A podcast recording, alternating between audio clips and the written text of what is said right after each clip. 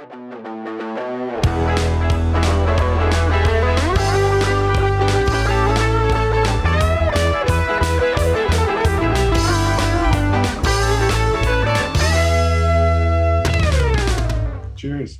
Cheers to you. So, uh, hi everyone, uh, welcome back. Uh, so, this is a companion video. So, uh, we had the chance to get another um, director on, a writer, director, and uh, basically, like, you've done so much in this film. This is like a kind of a, well, for sure, a passion project, but is it like a kind of a little baby that you've been like brewing for a while? For sure. Um, it's funny because the movie came out of absolute desperation in the industry for me. Um, I had I had made a movie. Was my just prior. I had made a movie for hire. And it was the first time as a for hire as a director, and I won't name the movie, but it was the worst experience of my life. Um, it was it was a it was one of those things where it was the first time I wasn't involved in the writing. I wasn't allowed to be involved. And I got hamstrung a lot on the back end. And I remember thinking after that movie was done, I went to my producer Mike and saying, if I don't if I don't get to do another thing, like I, it better be everything that I've wanted to try but haven't had the balls to try. Mhm. Um, and so Harpoon came out of that, where I said, I have this really weird idea of three people on a boat stranded and all of their bad stuff comes I was like, is like an anti survival movie. no one's working together. Everyone's trying to Uh, like find a way to kill each other. Like everyone Well, says I the worst just- thing they could possibly say in every situation. Is it- Well, I'm sick of I'm sick of survival movies where everyone works together because we know in reality that's not how it would go. um, so I just I wanted to do basically my pitch was I wanted to do Polanski's Knife in the Water, but with Seinfeld characters. Mm. And and my producer Mike said uh, that's that's weird. He's like I don't know who would want to watch that or where it's going to play, but he's like that's a weird idea. So I. I legit wrote uh, I legit wrote in my questions would you describe this as a it's always sunny in Philadelphia but on a yacht? That's some yeah. Some people have said the same thing, which is like is more extreme version of Seinfeld, I yeah, guess. because uh, it's But- super violent and you have psychopaths and and all that. I just had so much it's always sunny vibes when I was watching it and I loved Yeah. it. Very self-centered. Yeah, but Sure. also kind of uh, like just the way you orchestrate like that movie has like very interesting. Well, I don't want to say interesting. I, I would say very smart uh, music choices. Like sometime in a very ironic way, kind of. In, it's always sunny too, Yeah. which I thought was super Yeah, well. we got made. lucky. It was super well made. Thank you. Thank you. Yeah, no, we got very lucky. Um, so I went. Mike basically gave me. He didn't say green light. He's like, write the script, but I think I think I could get this made, and I had it. It's, it had been sitting in my brain for months and months, and it came out very quick. I think I wrote the first draft in three weeks. Uh, I think I wrote it in October, and we were shooting by February, so it was very very Mm. fast. And I just remember I remember being on set and reminding myself constantly, if this is your last chance, just don't have any regrets on, don't hold back. Mhm. So when we finally finished the movie, the all the all the usual fears crept in because uh, every festival said no, and I was like, oh shit. Every single one said no off uh, right off the hop, and it was uh, one of those experiences. Where I'm like, well, I guess this is it. And then it was only once Rotterdam gave us a call out of the blue and said we'd like like the movie that everyone else started started paying attention, and that kind of built the momentum. But it, we were this close to it being another lemon, and me not not making movies anymore. And so, uh, I don't know. It's like that weird, weird, weird luck slash desperation. It just it seemed like the movie all kind of randomly came together in this weird universe of complete and utter desperation. it's crazy because like i um well first of all your movie uh, has been chosen as like uh we we do like it's their second year that we're making like a kind of like favorites from past years on the fantasia film festival So nice. and uh, honestly, if the movie that's mm, like, I was gonna say your movie is my favorite, and I think I'm gonna still say your movie is my favorite because I I can't compare those two movies. I'm gonna say they're both my favorites.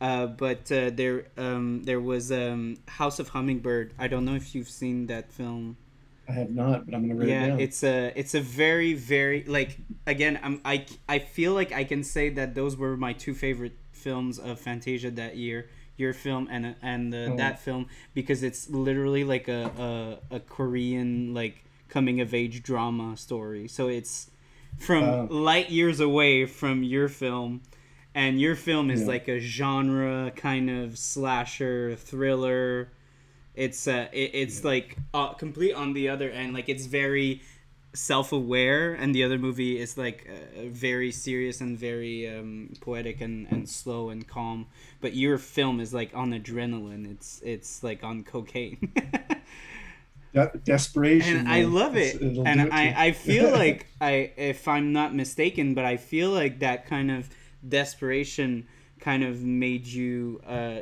maybe again I'm mistaken, but I feel like made you push your style even more because it's a film that when you watch it has a lot of character, has a lot of style.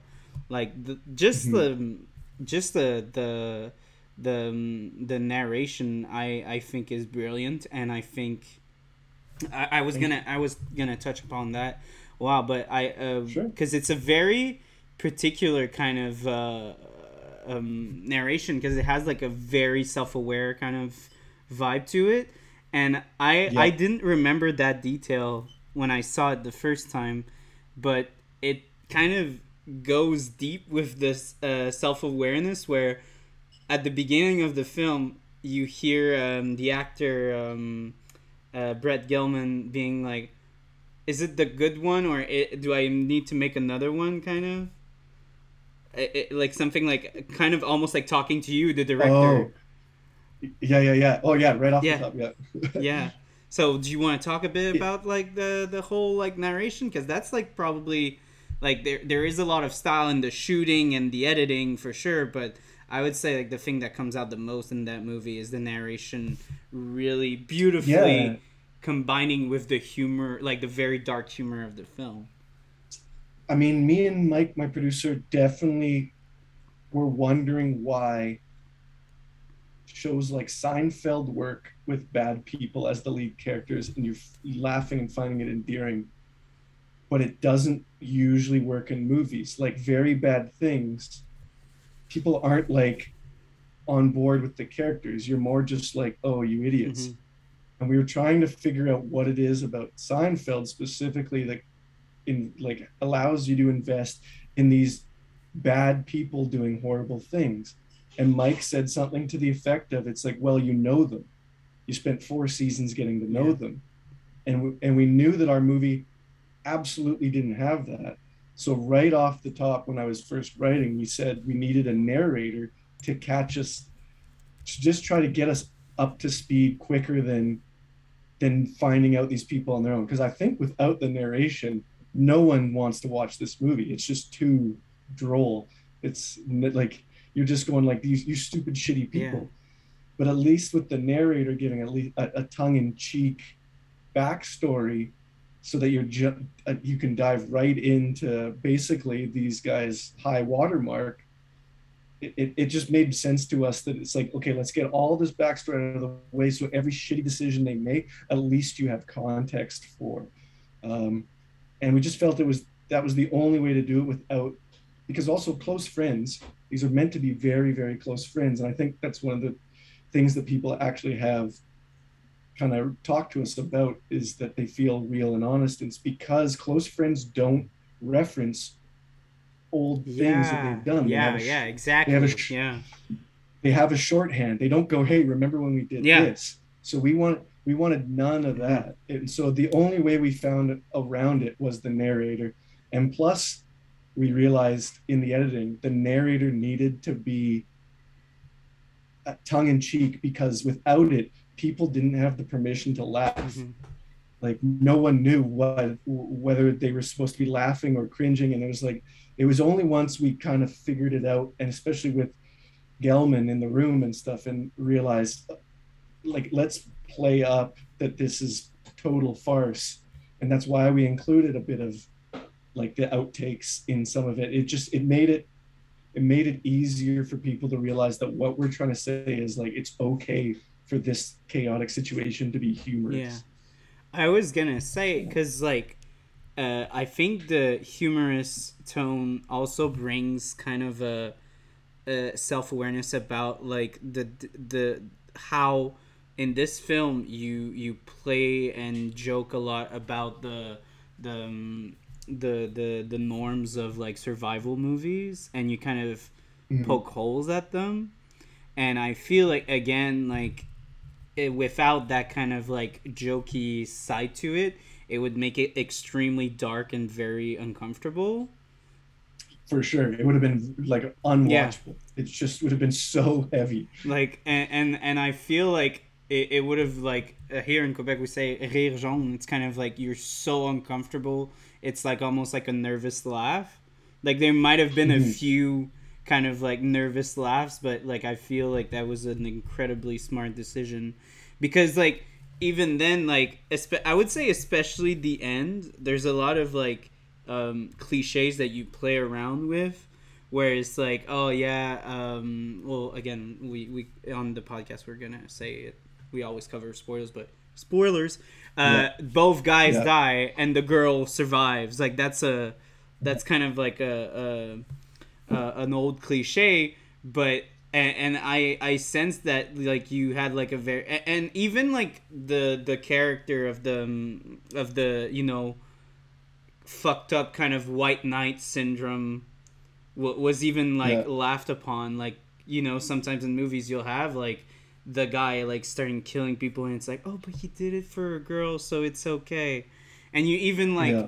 showed this and, i thought it was very interesting how that was probably one of the only times in the movie where there was like no jokey kind of uh eye on it. It was kind of like very like uh, no we're taking the time to show you how fucked up that is. There's a few times yeah that that's the thing is the movie takes big risks in its tonal shifts, and a lot of people have told me they don't like. Oh, I love it. Um, I I I love it, and my girlfriend too. Like I remember we we watched this film at Fantasia. I don't know if you had two. Did yeah. you have two screenings or one? I think it was just the one. I was there, and the the short film that was supposed to play before got. Yeah, I was gonna talk to you yeah. about that. yeah, yeah. Uh, yeah, uh, and I remember there was not a lot of people, and I was like, I when we the f- movie finished, I was like, how the fuck does nobody know about this? How did this not get any hype? It's like my favorite thing. It's like, and, and I feel like it, it's really, uh, it, it really fits with the festival as well because it's like really bloody, uh, a bit like tongue in cheek and funny, and, and very dark so uh, yeah, I think you found like the perfect uh, the perfect festival to show it. Uh, uh, yeah, it's a, it's one of those things though. But before an audience sees it and before you get the good reaction, like people didn't know what the fuck to do with the movie. like they didn't know have they didn't have a clue. Like Rotterdam is not a comedic festival. Like it's a deadly like that Gaspar Noé's movie premiered there. It's like it's and I get it. I understand it. The movie is not easily elevator pitched. Yeah. You know what I mean? It's like you could say it's Knife in the Water meets Seinfeld characters, but not many people know Knife in the Water. So it's like sales, distributors, everyone didn't know what the fuck to do with the movie. Um, and it only so happened that audiences were the ones that decided that the movie was going to be, you know, quote unquote, a success. Um, because yeah it's it's a good it's a good example to me anyway uh, that what's a good way of putting it without shitting on the business? It's a good example of trying to show you that there's alternative ways of telling an interesting story and entertaining an audience and it's built for a certain it's built for a midnight crowd like, yeah it's it's built for people screaming at the screen. It's built for people going, "What the fuck was that?" at home. Um, yeah, I was gonna I was gonna say what I love about this film is that you can, like, coming in, you don't expect anything because again, it's kind of like a hard to. Ex- it's too great. Yeah, it's too great. Yeah. And even when I talk to my friends uh, about this film, I'm always kind of like, ah, fuck how can I not spoil it? it? Yeah, you just have to and, watch and it. Like, yeah. and, and so like your pitch becomes very short.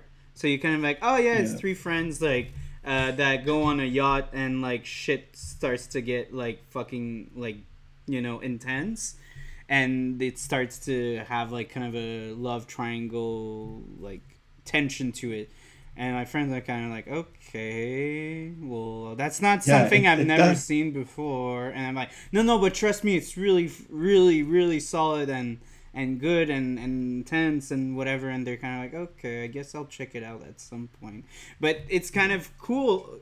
Kind of, it's kind of at your advantage because o- people can only be surprised.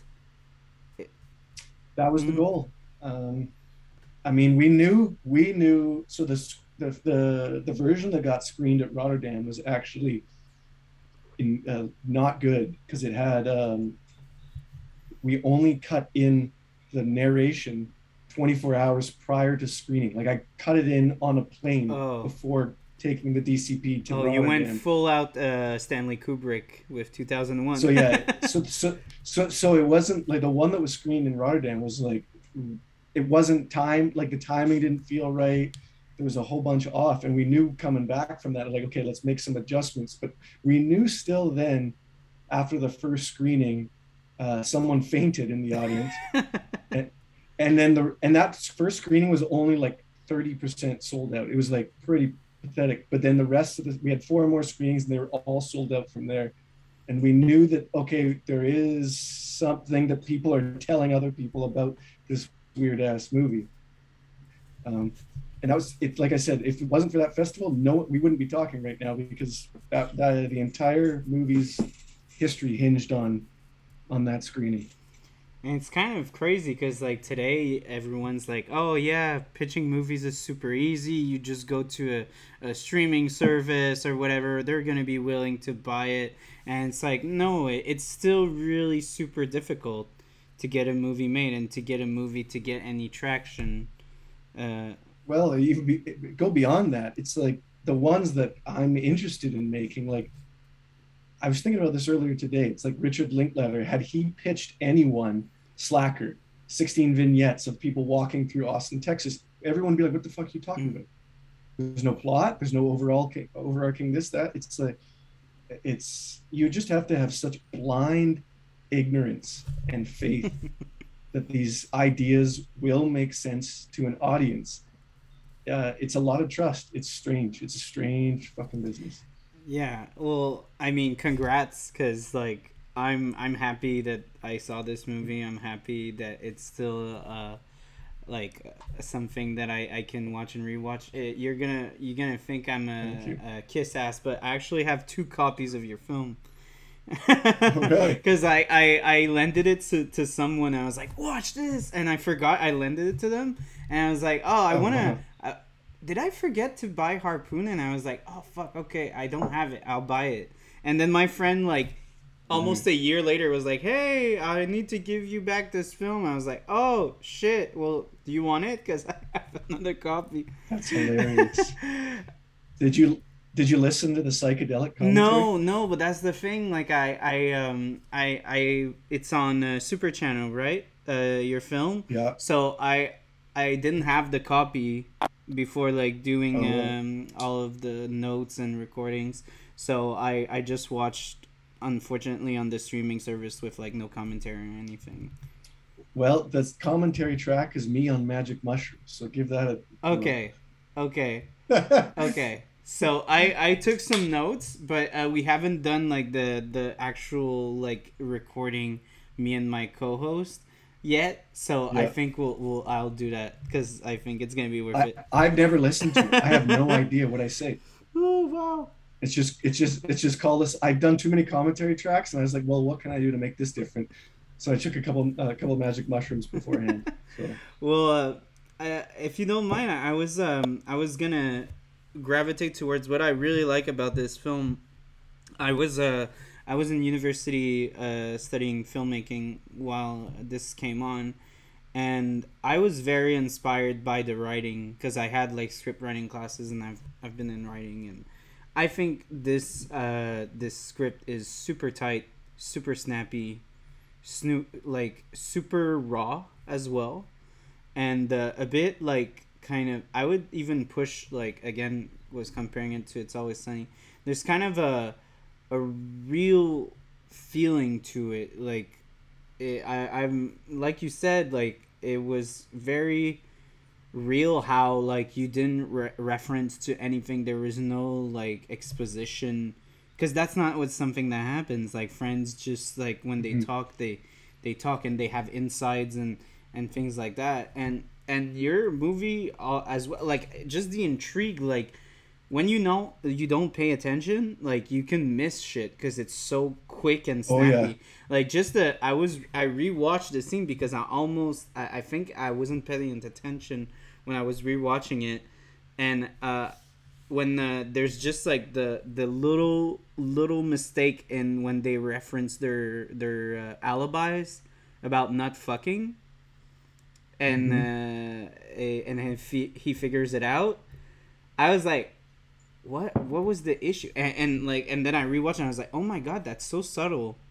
Because you because it sounds like you know just like regular bullshit like you're not thinking you're kind of saying whatever to your friend but like um yeah. the the main is like being super super like analytic. And those are the little things that fuck you up and it's all and you you all you're almost like as surprised as the character because you're like oh shit, that was like super subtle that that little thing. And uh, yeah, I, mm-hmm. I, just wanted to know if you could talk a bit about your process, uh, maybe your background about writing, because that's some very solid script writing. I I, um, I mean it.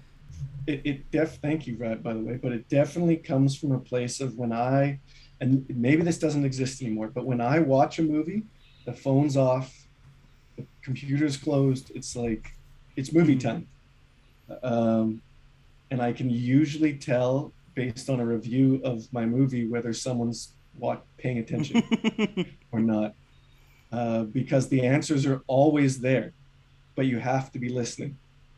Uh, and I feel this. I just that's my philosophy on movies. If you're not willing to engage for 90 minutes, it's it's that's not my problem anymore. That's yeah. yours. Um, so that's always my philosophy. That's always been my producer Mike's philosophy, and my um, I should touch base and or touch on and say my other Mike Kovac, who I often use as an actor in my movies, came on and helped me with the narration on this movie because it just I couldn't couldn't get far enough far enough from the movie at the time. But for me, writing is good way of putting it.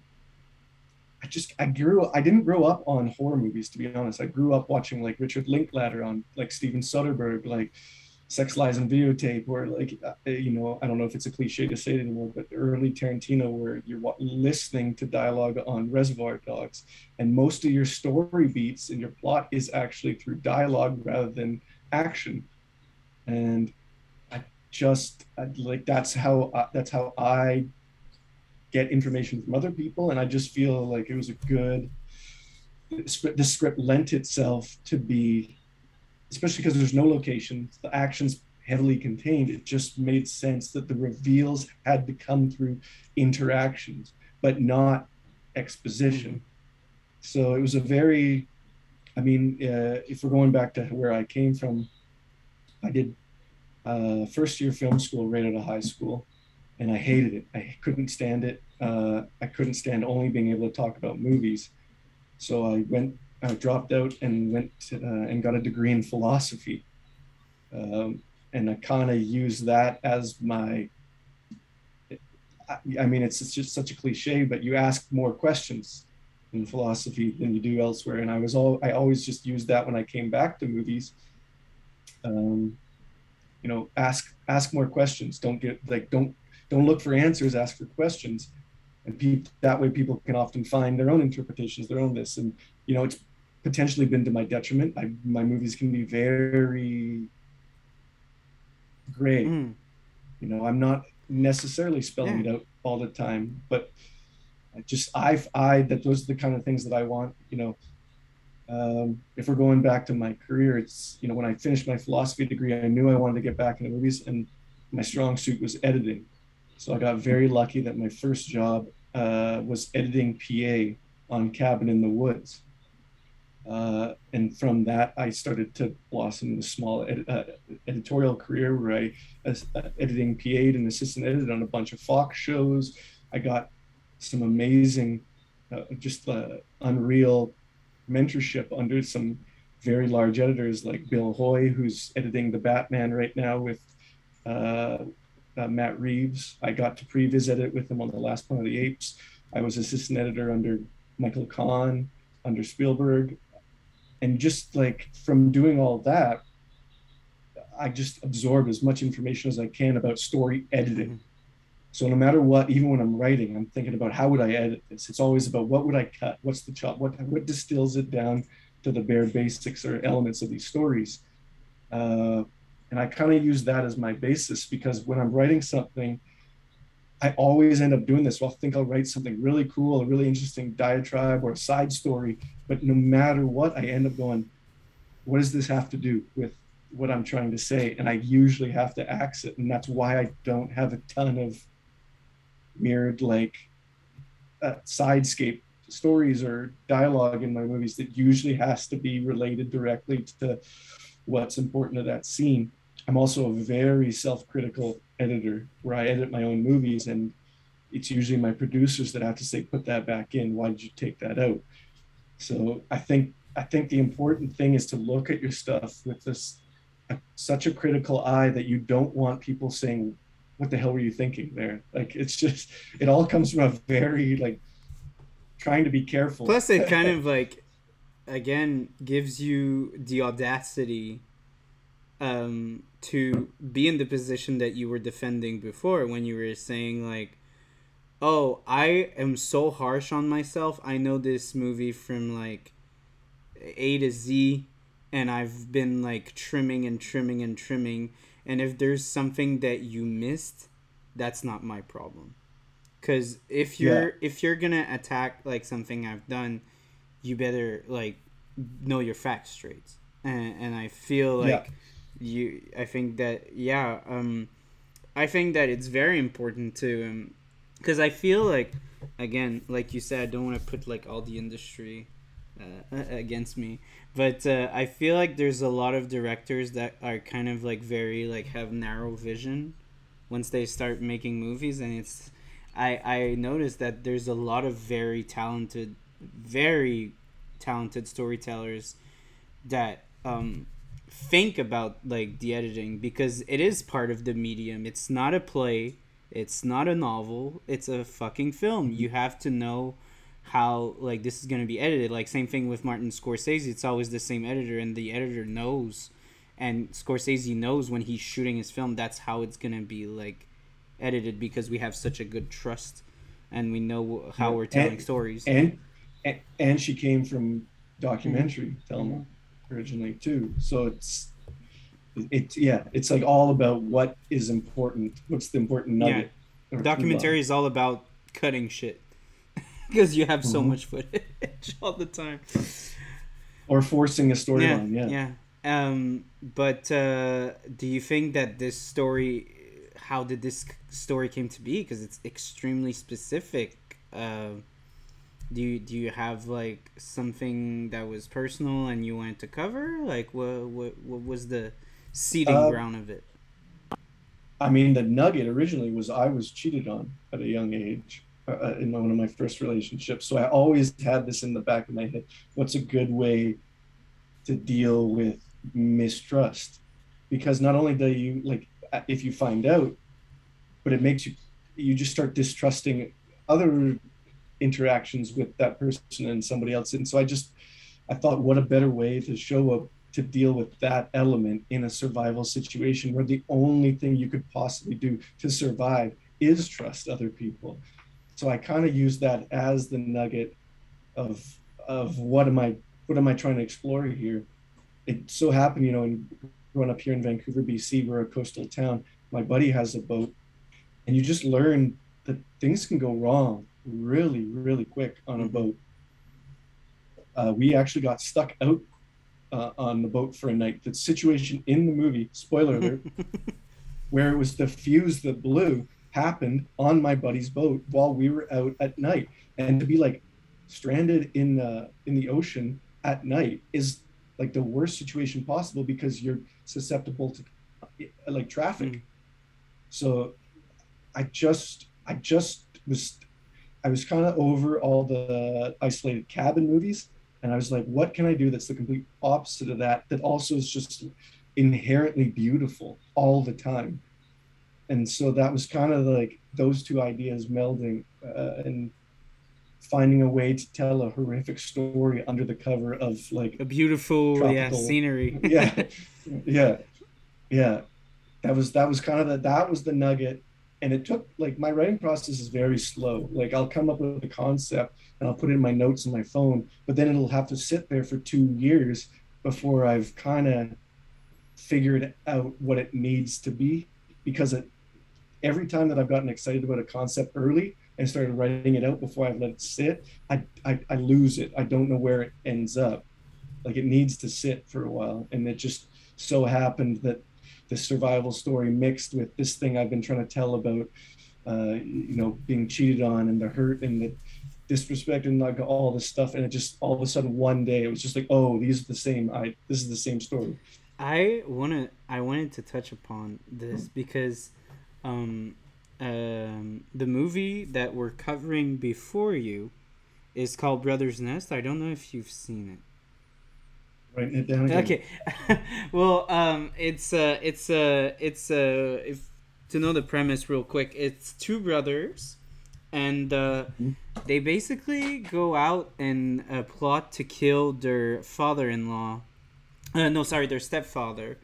Uh, because their mother is dying of cancer and she's giving out the land and the house to the the the stepfather and not the the the, the children. Oh, wow and they're scared yeah. that he's gonna sell it after and not give them jack shit, so they kill him. They want to kill him. Wow. And I thought that it was so funny watching, well, doing this film before you because this film delves deep into a lot of power dynamics between like um, families, uh, elder son, younger siblings, parents, mm-hmm. and your movie completely chops that off com- like to a degree where like the only like parent that we have in the picture is kind of this like mob boss kind of like not real like larger than life kind of character where he's not mm, he's yeah. not a father he's just a kingpin like could have been yeah. his uncle could have been like you know whatever but it's not like a mm-hmm. family dynamic and and the main the lead has no parents and that is like very clear and like his link towards his parents are like very like shown right away that he's not attached to them and i feel like that's another very interesting perspective like because i told the the other director it was very interesting what he was discussing but i feel like it's very interesting to discuss that aspect of it because like we live in the you know post like um, kind of like the the institution of marriage is not what it was like 50 years ago. Like families break a lot more than they used to. And we find ourselves like a lot maybe canalizing a lot of our relationships towards our friends. And I feel like it was like very interesting the way you like touched upon that in your film. Yeah, I'm wondering where that came from. I mean, I'm a, I, I'm a I'm a child of divorce, but late. My parents got divorced near their 25th anniversary. Um, so I'm sure a part of me was reconciling with a bunch of that stuff, but I feel like feel like what I was the main gist of it was we're not our parents. Mm-hmm. Because spoiler alert again i feel like the at the end of the day the bad guy is not the son of the of the mobster you know it's not the guy who had who was had his parents up until recently or sorry it is the person it's had his parents up until recently and then we don't really touch too much it's I'm trying to think what the connection would be. I don't know if I was trying to say too much about it, other than. But it's because like your your whole because like his whole thing his whole film stands upon like the structures of family relationships, and your whole yeah. film like stands upon relationships that you have with your the ones that you choose as like your relatives, your your, your friends, yeah. like your very close friend. I mean, and even the way that it was so like funny how you covered it because like with the narration, you even have this tongue in cheek of like,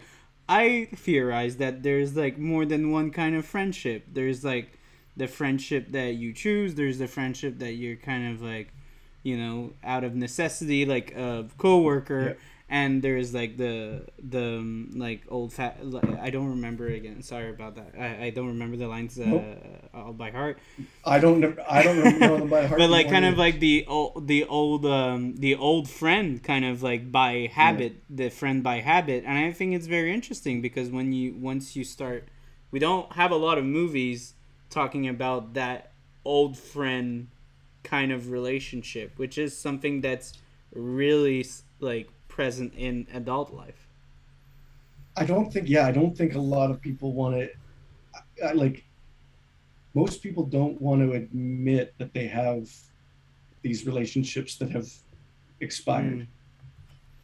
Mm. Um, it, that was actually like a really important element to us off the top is and a lot of people have actually talked to us about that afterwards saying like i know exactly what you're talking about because no one wants to admit that they have these expired friendships that they're just carrying on for no real because it's rude to get rid of them mm-hmm. um, you know I, I have the, i think everyone has a bit of a connection to that and these relationships are expired all yeah. of them it just took it just took this incident for everyone to realize it that they're expired and i felt like it was the one thing if i'm going to go back to the parents stuff is i feel like you know the the connection of the parents to the children doesn't matter so much but the friends connection to that parent to that son is important yeah. because that's you judge a lot of those behaviors off the parent to that son from an outside box you always connect the two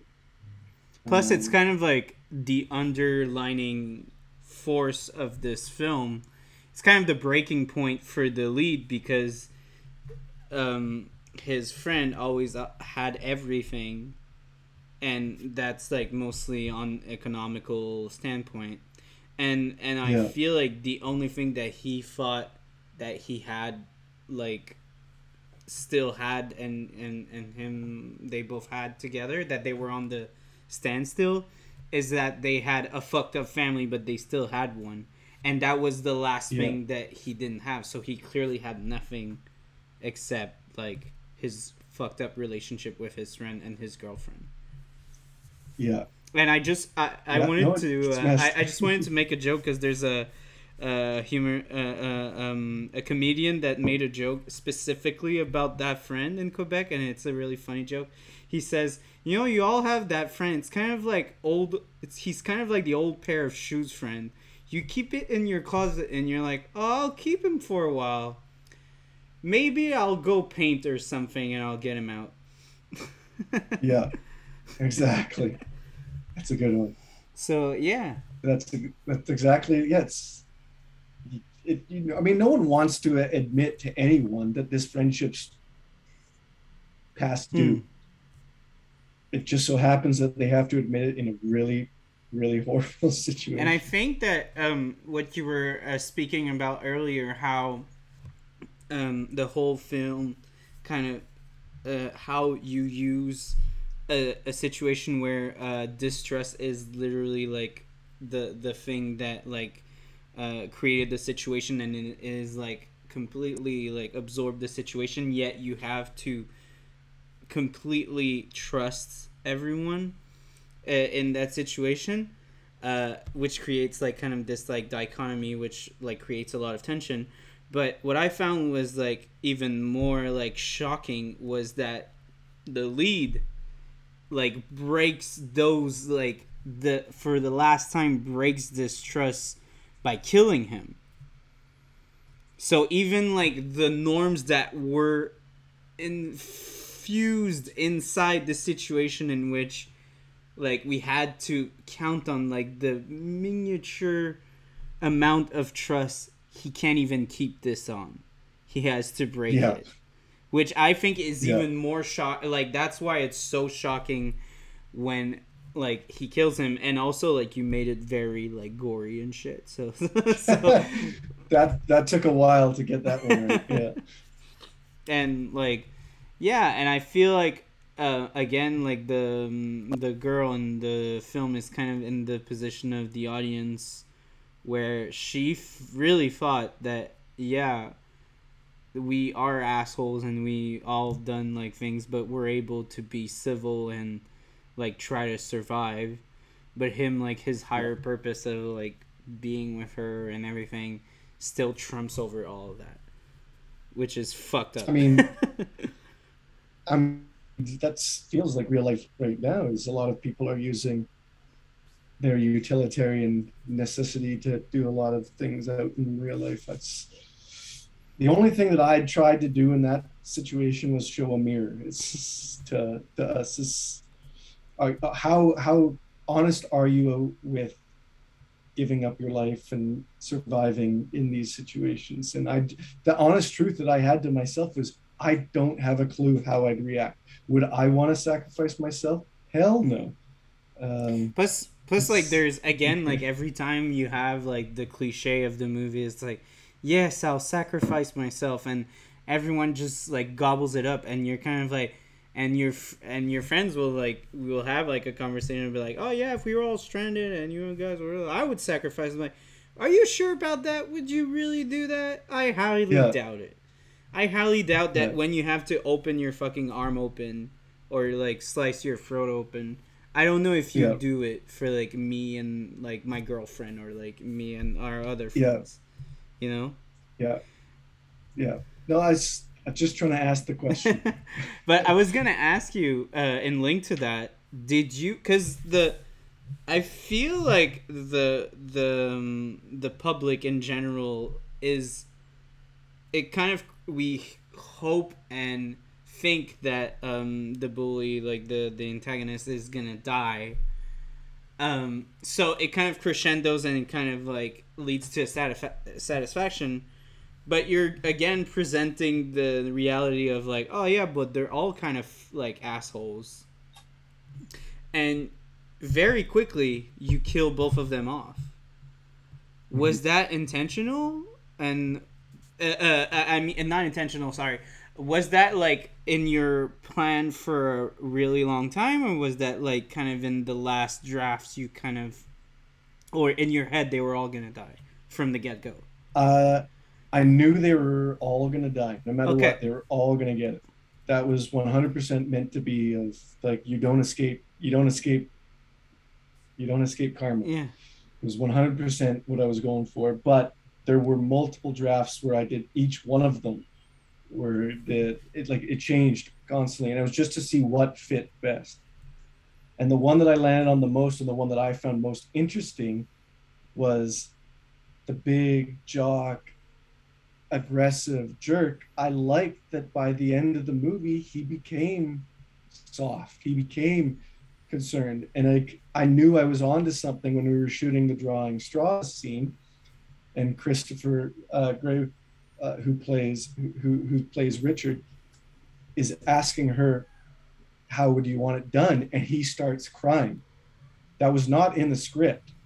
And then we called cut and he went oh shit i'm sorry i didn't mean to do that. I'm like no no please do that. Like you're showing your humanity that you don't want even if she's your ex-girlfriend that you don't want her to die. I was like that's way more interesting. Yeah uh, and so i knew i knew as we were getting there that we were on the right because we shot the script in chronological order yeah because it was uh, all uh, for people who don't know uh, it was all like basically all the scenes inside were all like in a studio in uh, Alberta or something. In in in, In Calgary? yeah, in minus Yeah. twenty, in minus twenty. Temperatures.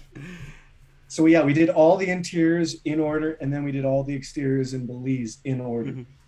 So I knew that structurally, like as soon as we got to that drawing straws scene, because we did that in the first week, like I think that was on day six or seven. I knew that when he broke down in that scene, I was like, "We're on the right track." He, he should. I, that- I liked that that character went from such an aggressive jerk to someone that actually is regretful. Yeah. Plus, like again, like you learn slowly, but again that he couldn't kill uh, the girl that he impregnated Yeah, and all yeah. that, and the other is so fucked up that he will. it's like Yeah. Jesus. just to keep that friendship alive. Yeah, yeah, and uh, you know, it sounds like again sounds cliche, but you hear horrible stories about people doing horrible things just to keep like a routine, like a, a lifestyle. And sure. and this Um, is I I feel it was kind of like a metaphor again maybe for like overspending and all that because like that was kind of he was living in a, a lifestyle with him be, with uh, Richard because he just kept like buying and buying and buying and I kind of feel like he liked the idea of like getting like beat up and shit because he knew he could get rewarded and everything and with his parents like you specified in the in the voiceover he tried really hard to have like his parents aberration but they didn't they didn't give it to him no It's yeah. No one wants to. No one wants to be put outside their comfort zone. It's a. It's a very strange thing, and I just yeah I. You know, subconsciously or consciously, I wanted to make sure that I was touching on, especially when it comes back to those relationships, about whether you want them to change or not. Uh, we got lucky in the sense that when the movie came out, like in the incel conversation was such a big thing Yeah. because that was not that was not that was not a conscious like that wasn't a conscious decision when i wrote it i just wanted to show that this person that thought he was doing the right thing but is very clearly not to anyone outside of that situation. Uh, so we we got lucky that it just so happened to touch upon that zeitgeist as it kind of came came to. Yeah. It's so interesting. I never saw your film in that light. A lot of people have called called Jonah an incel since since since it came but out. he yeah. he kind of is um well i was gonna ask you it was, it's a dumb question i know i have very super thought out deep questions but i also have very stu- stupid ones They're all great. uh do you think an attractive girl can be friends with two dudes without like stirring shit yes, but it's up to the guys to not stir the shit. That's no but I, I say it like okay maybe i phrased it wrong. I don't think it's the uh, girls it, like problem. I think it do you think that two okay let me rephrase that. Do you think that two dudes can stay friends with uh, like a girl when she comes into the picture and one is like basically do you think that your story is bound to always happen? Not always, but I feel like if a guy is attracted, if if one of the guys who's not supposed to be attracted to the girls is, sooner or later that will manifest itself in some sort of situation because that has to be resolved. It, it like it's tough for people to turn off their innate desires, whether that's male, female, whatever Mhm. and usually it comes out in the sense of one of the other person saying it's not going to happen so i'm definitely of the opinion that you can't just bury stuff so if there is that feeling it has to come out and it has to be resolved mm-hmm. so there's my my gray Yeah. answer Plus, like, it's so funny because it's kind of the same answer, like we were talking about in the other film. It was like, when you bury shit, it's always gonna come back, and it's gonna come back really Always. harder. Because it was in the in Always. the same film, like it was the same thing, but with like the family dynamic, where a bunch of things were unsaid and un like like uncovered and like it just like went fucking berserk and explosive. As I think, uh, as a a failure to communicate in general is the downfall for a lot of us, our problems. Yeah, yeah. Um, for better or worse, it's uh, it. My therapist says it herself. You can't uh, I wanted to cover like two things for sure uh, before we end or whatever, wherever it goes. Um, I wanted to cover. Um, you man, I'm having I'm having a lot of fun. I uh, I wanted to know just how you were able to um, f- uh, first of all find and also manifest such great performances because again like i can i also reference this movie what i like about this movie well first of all you seem to have a very quentin tarantino-esque kind of vibe to your films in general if i'm not mistaken. Thank you. And i feel like um again like with this quentin tarantino vibe it's like very solid writing but also very solid performances. And when I, I I used to reference your movie and talking to my friends, I was like, it's kind of everything I love about Hateful Eight. It's kind of like a fucking like play, but shot yeah. on film with like a shit ton of blood that you couldn't do on the stage. Yeah. Absolutely. And again, like your actors are not like, you know, Robert De Niro. They're not like big names, so I was just wondering how you were able to either like just find people that could like perform that well, or and how did you direct them to the way that they were able to deliver such like amazing performances? Because that was like, like this movie is three people. That's it. That's the whole thing. It's like a lot on their shoulder. If they fuck up, if they're not convincing, the movie just falls apart. No matter how hard, like the two actors the uh, the two other actors perform. Yeah, I got very lucky that my producer Mike Peterson knew right away that he's like, we don't usually get this on indies, but you're gonna get uh, rehearsal time. And so, you know, when I went through the casting process, I don't I don't really read read actors. They, I'm usually like at least not at my stage of whatever I am, where people don't know who I uh, agencies don't know who I am. I just say send me stuff they've done, and then I'll comb through their previous stuff, and I'm looking for something specific.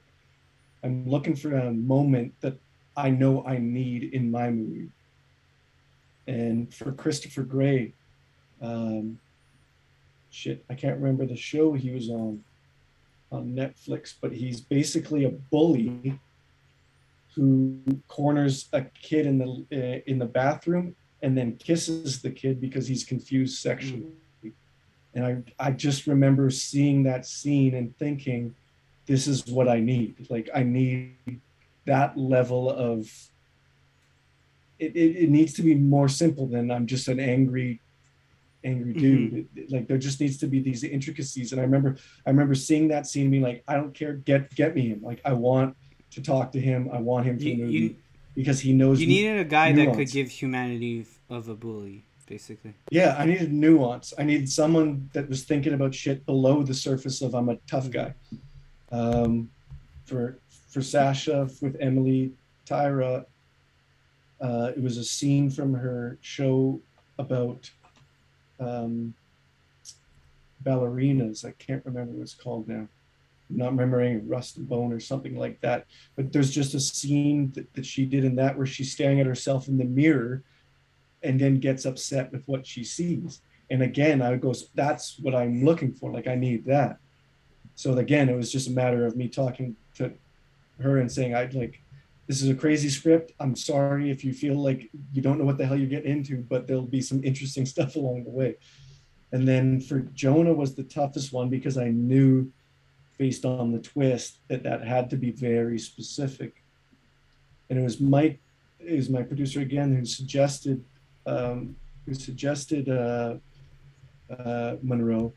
And I was hesitant because I had edited his movie Knuckleball with Munro in it, and where he played the street villain. And I I just didn't want someone that could play the street villain. And then he um, submitted a tape to me where he did the scene where he talks about basically the climax where he's like, "You don't know what it's like with having my parents," and I, I suddenly got it and realized what a wonderful, terrific, dynamic actor he is, and he plays he he plays a wounded human being so well that I knew it was right. So it's like half the battle is casting those people, like knowing that they have this in them. Because then you're not going to set going shit i hope when that scene comes that i can that it exists. Like you know it exists. So when we went and did the rehearsals for the first three days in our hotel in calgary it was just about building those relationships and finding those beats. And i still didn't see what i wanted on those days but there's just, I, the confidence was there knowing that it was in them because i had seen it in other stuff. So when the time got to us getting to the day and they had had these three days of getting to know each other and working together like it, it just came. And if it didn't come it came by the third fourth fifth like you knew it was in them that it just it made my job easy knowing that i'd seen the stuff that i was looking for. Is kind of the way i look at it. Do you think that all movies should have rehearsals? Yes. Do you think so?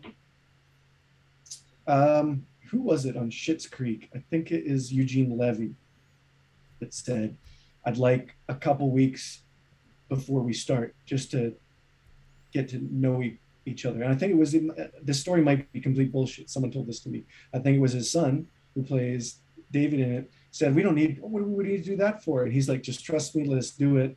And it's not about reading the lines. It's about developing the relationships between the. It's like bouncing so on. It's that, bouncing on.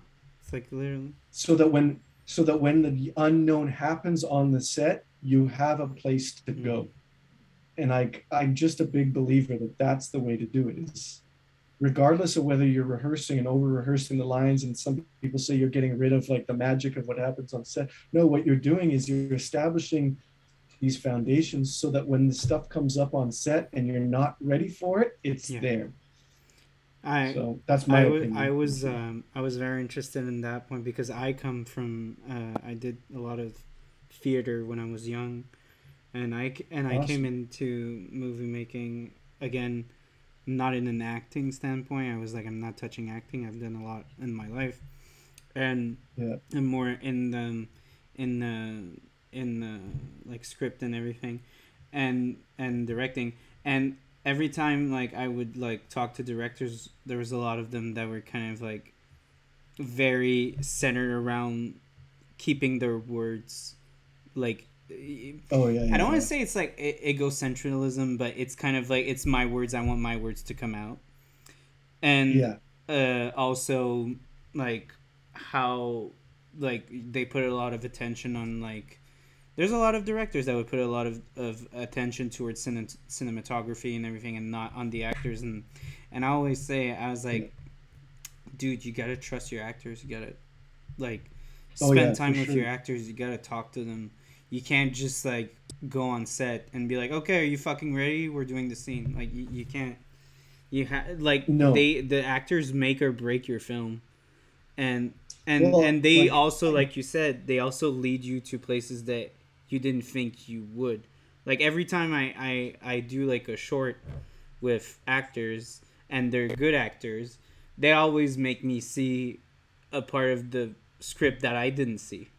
They're always like because they they take their like really good actors, they take their part and they expand and they they like observe the relationships they have with the others and they're like that's how I see it and I was like because when you direct and when you're writing you're kind of like a bit all over the place, and then they take your your stuff and they really dig deep when they're really solid performers.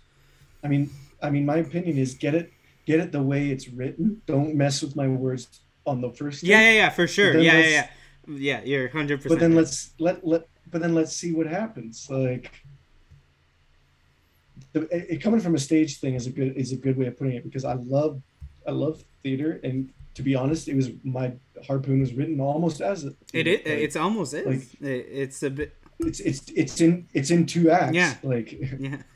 um, but, but, like the best theater.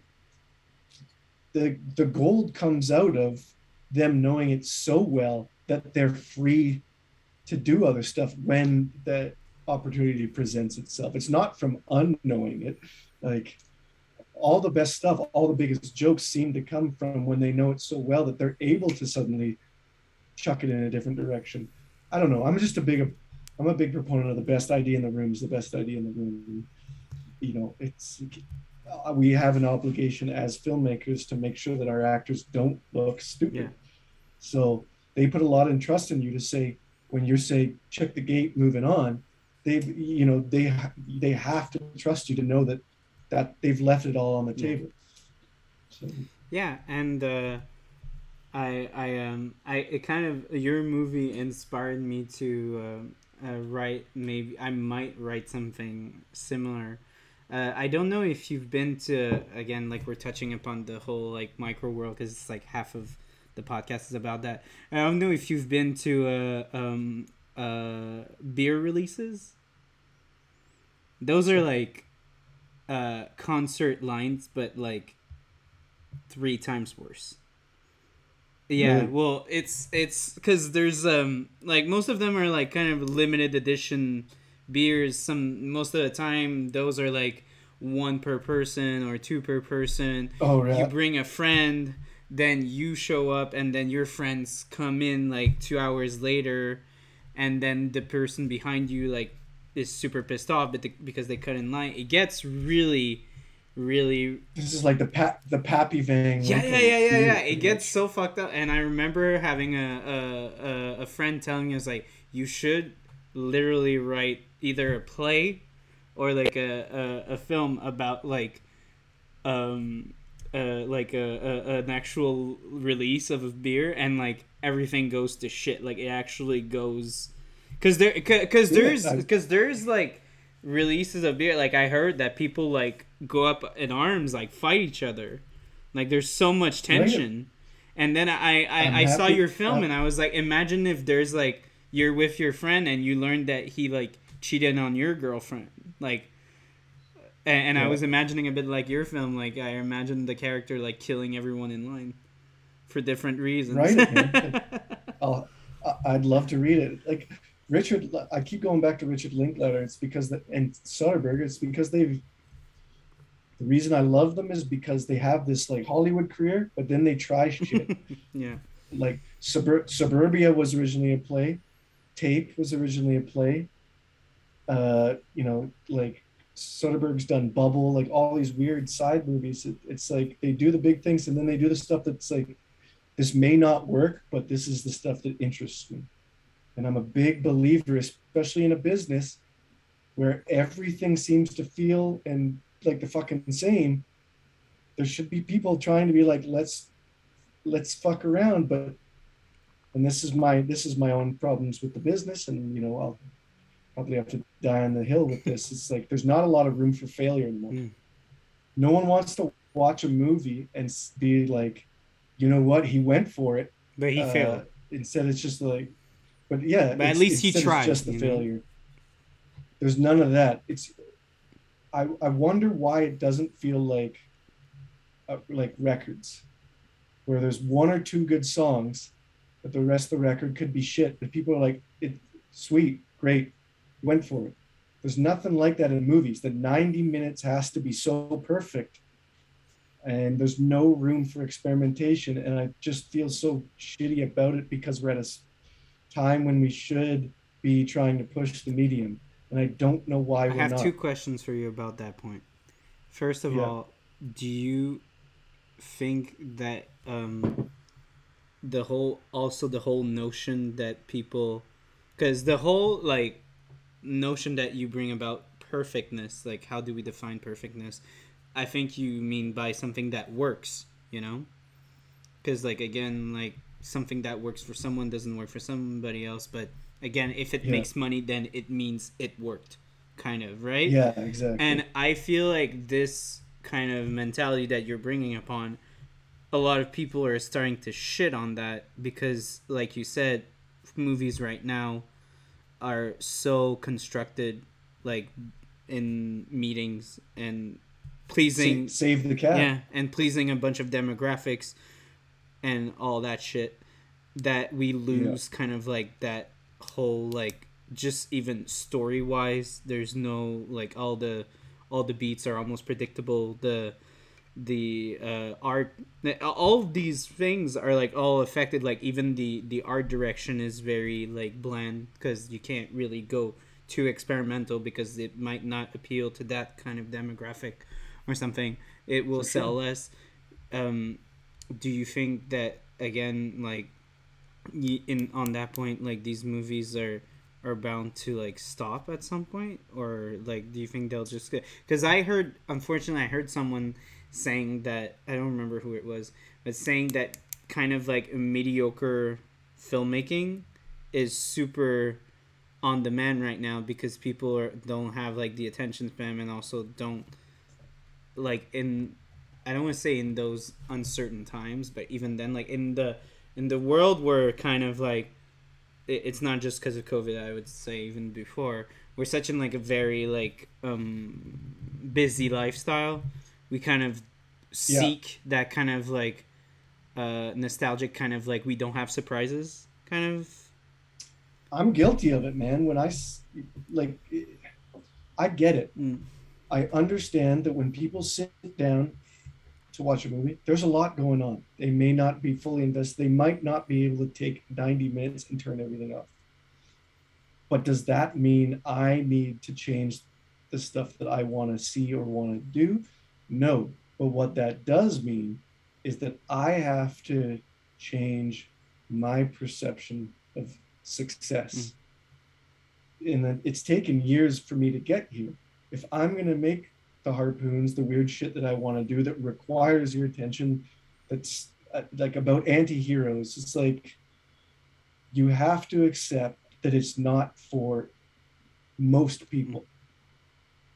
And because you're not going to change it. It's just not that's the way Yeah, but going. at the same time like I feel like uh, uh, maybe I might be a bit like you, maybe it's because I'm an artist and I want to see like, you know, hope when there's none but I feel like films specifically still have do- their gravitas. They're not like, you know, uh, sitcoms or or like TV where it's like digestible. It's mostly digestible, and and I hear a lot of people, not artists, like going to the movies.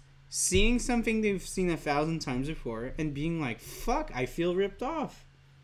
Like I, I, I went, I paid twenty. But they're still I going. know, I know, I know, and I keep telling them, I keep telling them, be like, read the critiques. If it says it's bullshit, if you, if the critiques say that it's like a bunch of cliches all put together, don't give your money to go because the second you give your money, you tell Hollywood that's what you want, and no matter like just you paying, that says you liked it to them because they don't hear you after the film they hear you before. No. I mean, we're jump, we've jumped the shark on that. That's the mm. problem. We've jumped the shark on that. The original Suicide Squad made 700 million and is a piece of mm. crap. Mm-hmm. By all accounts, across all yes. measures, everyone admits it's crap. And it made three quarters of a billion dollars. So I don't think we could come back from that. I don't think people are suddenly going to be like, you know what? Let's stop doing yeah. this. David Lynch said it best, and this is what I truly believe about movies. A good movie is like a rock in your shoe. It just needs to bother you. It needs something inside of you needs to it needs to irritate you for better or worse, make you think about something. But that's not what most people come home from a day of work and want. They don't want to be bothered. They don't want to rock in their shoe. No one mm-hmm. does. So there's the big reconciliation I've had to do, and it came from the almost destruction of Harpoon in realizing mo- most people don't want what I want. Yeah. And that's okay. The, the reality is, though, you have to be okay with then with the next one that I'm still doing right now is that most people don't also want to make the next one. so it's like, it's it's a it's a it's a tough situation you know it's like well i was gonna i was gonna the second part of my question uh yep i was gonna say because i heard uh, opposite of what you were saying i heard because again, I'm not really in the movie business. When I said that I shoot shot shorts, it was in the in the film school. Um, I'm not in the business. Um, a lot of people say that the reality of streaming services is the complete opposite. That again, since the incentive is not to sell, uh, uh, to sell, uh, since like it's not it, it's not the same format as a film, like where you go out and it has to make money because it's shown in a Yeah. theater. Like a, a streaming Yeah. service is is basically they pay no matter what. So if it's shit, it's shit. If it's good, it's good. It they really don't care. It's like they just Yeah. need content for their for their library. The word, the word, the word that I hate more than anything. No, but like when you talk to them, that's what they say, and I feel like, don't you find, like again, like maybe I'm putting you on the spot, but don't you find that's kind of a great opportunity for people to fail because people have failed a lot with like Netflix originals, Prime originals, and there's no the the repercussions are so small compared to a feature film in like that's produced Yeah. by MGM, Universal, you name it. I mean, it's not my experience. Netflix ain't knocking on my door. Mm.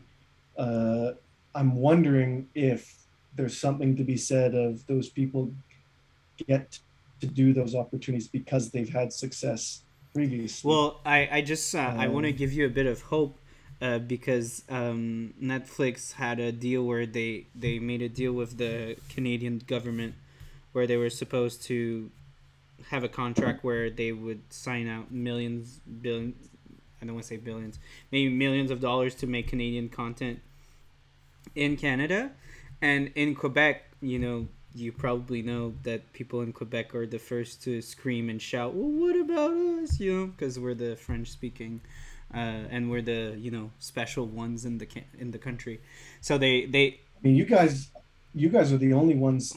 On, if I'm being honest here, and I'm going to be honest, Telefilm has never given me a fucking cent. So, so, so, my opinion of them is not very high. What I will say. Trust me, there's, There's a a lot of people in Quebec that don't have a high opinion of Telefilm or SODEC. but I will say this: there's a reason that all the good directors are coming out of Quebec, and it's because you guys foster your talent, you guys give theatrical releases. It's like there should be no surprise that Danny Villeneuve and uh, what's his name, Jean-Marc uh, Vallée, Uh, no, I'm Denis, thinking uh, of, um, Xavier Dolan. Xavier Dolan. There should be no surprise that all of the good, like auteur directors, are coming out of Quebec. It's because you guys have a system that actually lets the people do what the fuck they want. Oh, you you wouldn't believe I have a whole podcast and I have a whole documentary that says the opposite. really? So did those? Did they? Were they not let allowed to do what they wanted? Or they just spent. Uh, no, it's because SODEC and Telefilm is uh, since it's from the public, has a lot of restriction, uh, uh, restrictive views. So unfortunately, the Denis Villeneuve's, the Jean-Marc Vallée, the Xavier Dolan's, are extremely smart people because they make the movies that these the people at SODEC and Telefilm want to see. So they get so they get funding, but people that want to make genre films, whatever you name it, anything that doesn't come out of that mold, these things don't happen. But it's. But they feel so unique still. yeah, Like, yeah, yeah, but it's because they're like smart. they're They're smart about it. They they kind of like they tell them we're gonna make the movie you want to see, but the way they make it, And then they do yeah, they then want. after they do what they want. Because again, like I still think about heartbeats like all the time. I think about heartbeats and how good that fucking movie. But even is. okay, because like okay, I'll, I'll give you a little a little uh, summary. Because in Quebec, people don't uh, people want to see uh, period pieces, author films, and uh, comedies. That's mostly what the SODEC and Telefilm will greenlight. And when Yeah. you look at the early careers of these directors, that's what they were making. And the success came upon. So then after they started kind of be able to put their balls on the table and be like, I want to do this now. So you're gonna let me do Uh, it. Because if you look at Denis Villeneuve, one of his my favorite film that he made is um, it is uh well Polytechnique, which is a which is a period. It's a very which he sh- which he shot in two yeah languages. yeah yeah. He shot in black and white as well. You know that's a really bold move, but it was a period piece of Quebec history, so it got greenlit. Yeah. But if he wanted to make like a I don't know shooting movie that wasn't like set in a very historical landscape, he couldn't have done it. Like they wouldn't have greenlit Yeah. the project. Like the reason why he was able to go so raw and so dark on that film is because uh, the actual reality of it was very dark and very grim. yeah, So they greenlighted that he said, I have to make this extremely dark and extremely grim, or else people are gonna say that movie's bullshit because it's not close to reality. I mean, then they're playing it right. There's something to be said then that I have not done it right because telefilm does the same thing, where they're like, we were, we're looking for this. This is what's hot right Mm. now. But I always tell them, I'm like, if you're chasing what's hot right now, in two years when the movie's done and released, it ain't gonna be what people want to see. Plus, anymore. I just want to uh, specify another thing about Quebec uh, directors that are very successful. Check what Yeah. they see after like four movies. They leave.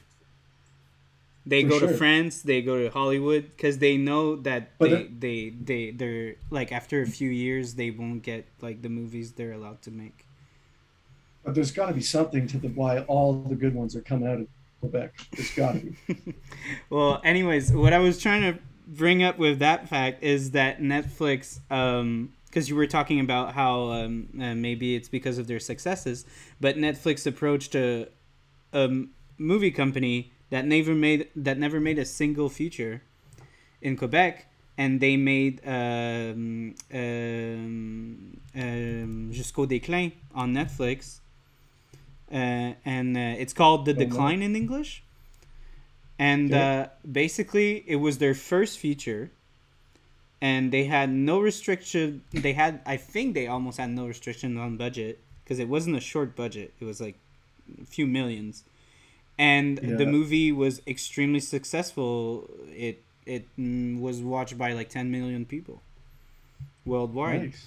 So like that's why I'm telling you maybe because I, what I'm hearing is that streaming services are maybe the answer to this like restrictive kind of body that we live through like in Canada because it comes a lot through the public arena.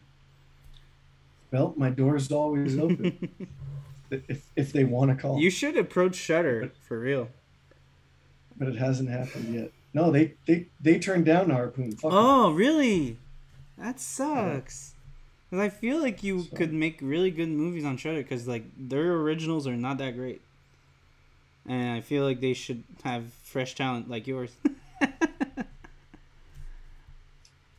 Well, until they want to come to the table with something, I'll just keep saying so uh, maybe do you want to say maybe a little something? Um, oh, ma- wait, there's one little point, and before we finish, uh, I thought it was really funny the whole, um, and again fits with the tongue in cheek how the the um, recreations like the the the whole like I wouldn't say flashbacks because they're not really flashbacks, but the whole like old fashioned black and white projections that you you put in. Um, yeah, Again, what's that about? Where do you come from? Please enlighten me. that was that was a reference to Magnolia actually, hmm. because the opening of Magnolia has a narrator very similar to ours, where if you don't hear that narration, then it doesn't make sense that frogs rain at the end of the movie. So we kind of like I used Magnolia as like okay this ref this narration is just about setting up the impossible, and then anything's free go after that. So I just felt like when I did the cutaways, it just made more sense, especially in the sense of like an old timey like lost at sea ship story. It just made sense to me to be like in this like Super Eight, like old school projector. It was really cool. It felt like again, kind of going back to Quentin Tarantino esque kind of vision of like showing the old and like being cynical a bit about it. I thought it was really it was Mhm. really funny and interesting, and kind of comical. Yeah, that was my, no, that was my Paul Thomas Anderson reference. sure.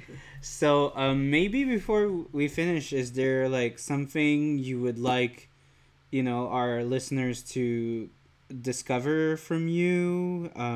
Because you have like, again, you have movies like you've stated that need some love. If you want to start selling yourself, it's kind of the moment.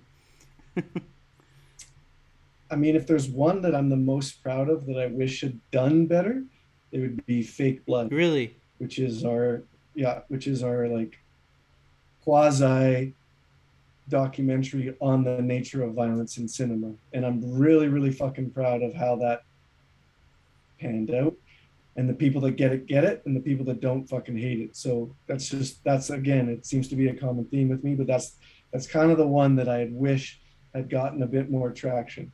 That went the way that harpoon would have gone had it not gotten at rotterdam hmm And maybe, like, uh, it's because I know my my audience is more uh, like future, but I I think it would also work with my my audience because I feel like they're they're like horror savvies and they like that kind of shit. But maybe if you have some futures as well, you want to recommend Has, sorry futures like uh, fiction.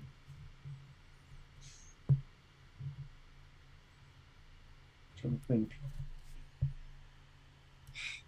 No, I mean, Mon Ami is probably the one that did the best at Fantasia prior to this. But that feels like so dated now. It was like 2010. So I don't know. I guess people just have to watch all your movies. There you go. Yeah. That's exactly. homework for for tonight. Yeah. well, thank you again so much for joining us. Thank you. Uh, again, you have no idea how much I like your film. I really, Thanks, really man. like your film, and I, I, I told this I, I told the that. same thing to the other director. I just wish you guys would have like a billionaire that would show up and be like, "Hey, here's like five million dollars. Do whatever Do you whatever want." you want because you have something to say." And The next scripts, the next scripts are written. I just need someone to pay for it. but So- do you have maybe uh, future projects that you want to talk about that uh, might be coming soonish, uh, and we should be on the lookout for? I got nothing coming up because of COVID, but the one that I'm trying to get off the ground is Talisman. It's basically the opposite of Harpoon. Uh, still speaking about friendship, about how far you would go to help your friend. So it's it's the quintessential "Would you help your friend bury the body?" story. Mm, mm. That's also super interesting. I'm into that. I hope it Yeah. go. I really hope it gets made. If I win uh, a Well- few million dollars, I'll, I'll lend you maybe one or two. I appreciate that. It's uh, I don't well most most people don't know this, but Vancouver's a border town, and a, as a border town, we have a very heavy Hell's Angels and drug population here, and I've had very intimate situations with a bunch of them, and this story is not far from the truth. So It, it's kind of weird because you you say that and like everyone I feel in Canada sees like Vancouver as like very like nice lefty kind of you know Yep. super like into like a bunch of shit that's like yeah man free spirit and you know Yep. Well, they, they have that, but the reason they have that is because the pot was brought across the border. or or or or grown somewhere nearby. So there's a lot of we have a very strong underground drug trade here, and I feel like the story that I have has not been told, and I want it. So Well, we really, really, really hope that if you give as much as you gave yourself to Harpoon, this is gonna be a fucking good movie. it's grim, that's for sure. well, again, thank you so much for coming. We really appreciate you. we really appreciate you coming, and uh, I'm gonna put links to trailers of your films. Don't worry about it. Uh, thank you so much for coming. Uh, again, that w- I had a hell of a time talking to you. Same. Thank so you. Uh, I think we could close it there. So guys, have a nice day.